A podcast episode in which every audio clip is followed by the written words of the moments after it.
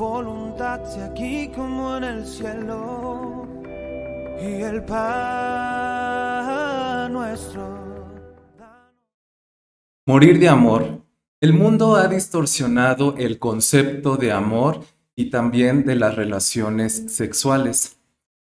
Eh, el mundo a través de los medios de comunicación enseñan que el amor viene siendo relaciones intramaritales, que son también aventuras escondidas. Y acerca de las relaciones sexuales nos enseñan que pueden ser obscenas, odiosas e inmorales. Y nos llegan a hacer eh, pensar o entender que esto es natural. Por otro lado, en casa, por lo general, casi no recibimos instrucción acerca de sexualidad. Además, si se llega a tocar en casa ese tema de relaciones sexuales, por lo general los padres hacen ver a los hijos que es algo malo. Sin embargo, en la Biblia, en el libro de Cantares, se nos expone cómo es un amor puro entre un hombre y una mujer y cómo las relaciones sexuales son una bendición de Dios porque es un acto donde se celebra el amor, donde hay placer y es la unión física, unión emocional y unión espiritual de una pareja. Que esto es bendecido cuando se realiza bajo la protección del pacto matrimonial.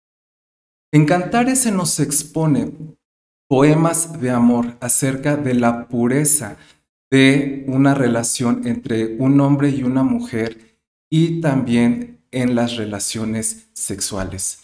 Y en el capítulo 5 podemos ver estos relatos entre un amado y una amada.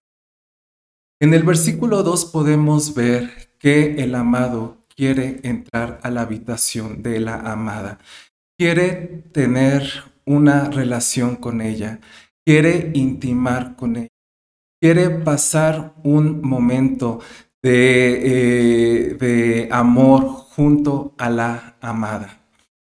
Y el amado está llamando a la puerta, pero la amada reacciona de alguna manera, podría decirse, indiferente.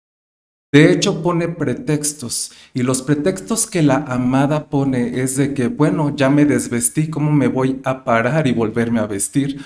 O, ah, pues ya eh, me limpié mis pies, ya me acosté y si me voy a parar, pues eso implica nuevamente ensuciarme los pies. Pero el amado sigue llamando, sigue insistiendo, quiere entrar a la habitación. Y está ahí cuando la amada cambia de opinión cuando la amada empieza a apasionarse por el amado y sí quiere dejarlo entrar.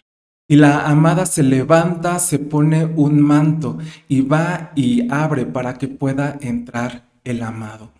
Pero cuando ella abre, se da cuenta que el amado ya se fue. Y la amada empieza en esa desesperación querer ir tras el amado. Y dice la, eh, el, el relato en estos poemas, cómo la amada sale a la calle.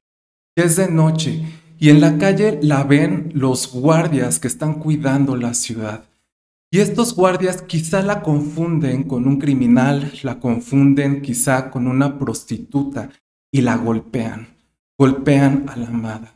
Después de esta situación amarga, la amada clama a las doncellas de Jerusalén, a las hijas de Jerusalén, a las mujeres de Jerusalén, y les dice que le ayuden a buscar a su amado y que si encuentran a su amado, le digan que está muriendo de amor.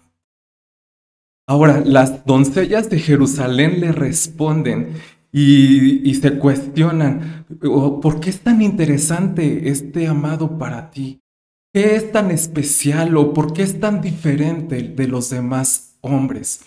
Y es aquí cuando la mujer responde del versículo 10 hasta el versículo 16, describiendo la perfección de su amado. Con este relato me eh, puse a reflexionar cómo a veces Dios quiere tener tiempo con nosotros. quiere que nos deleitemos en su presencia, quiere que disfrutemos de su amor, que nos gocemos en él. ¿Y cuántas veces nosotros respondemos como la amada con estos? Como dice Mateo 22:5, pero los invitados no hicieron caso y cada uno se fue a hacer otras cosas. Uno fue a ver sus terrenos, otro fue a atender su negocio.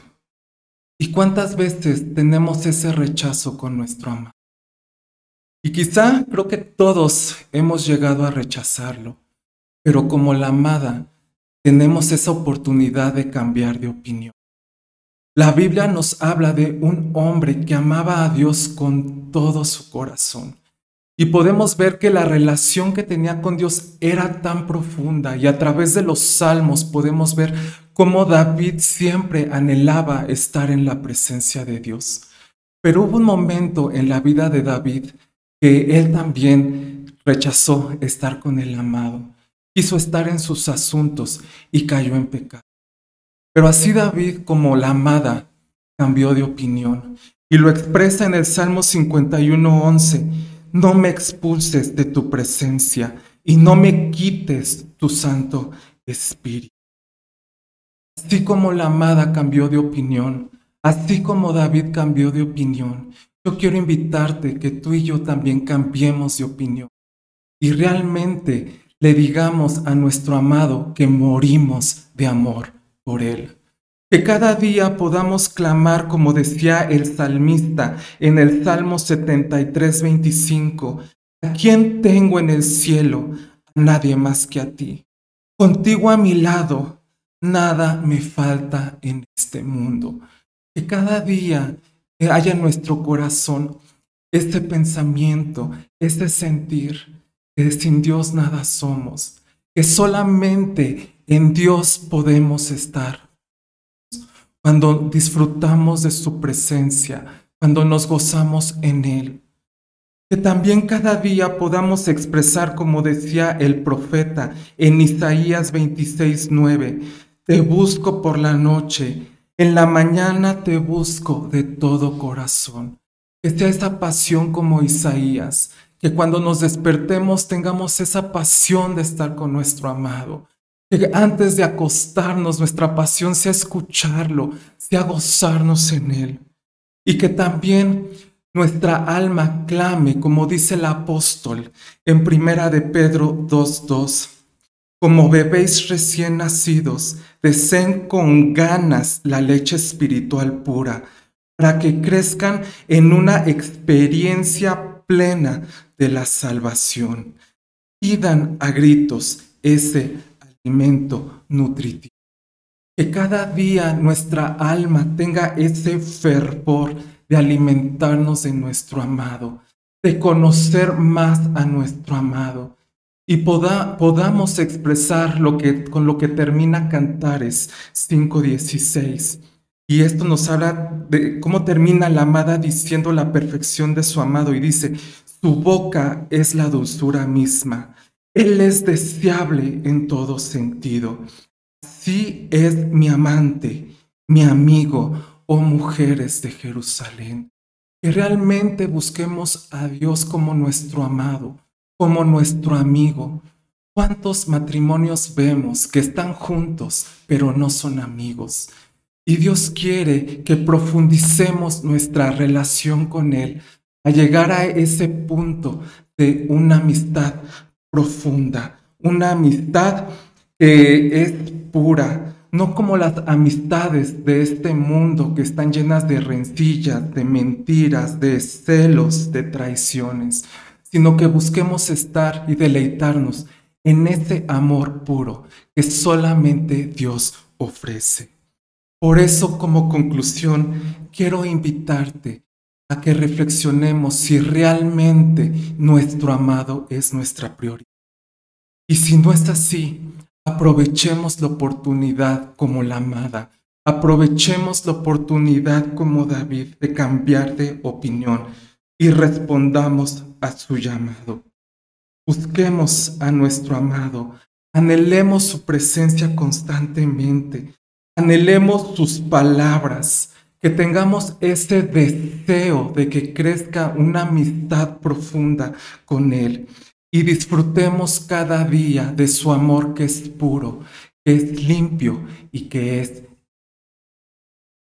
Dios te bendiga.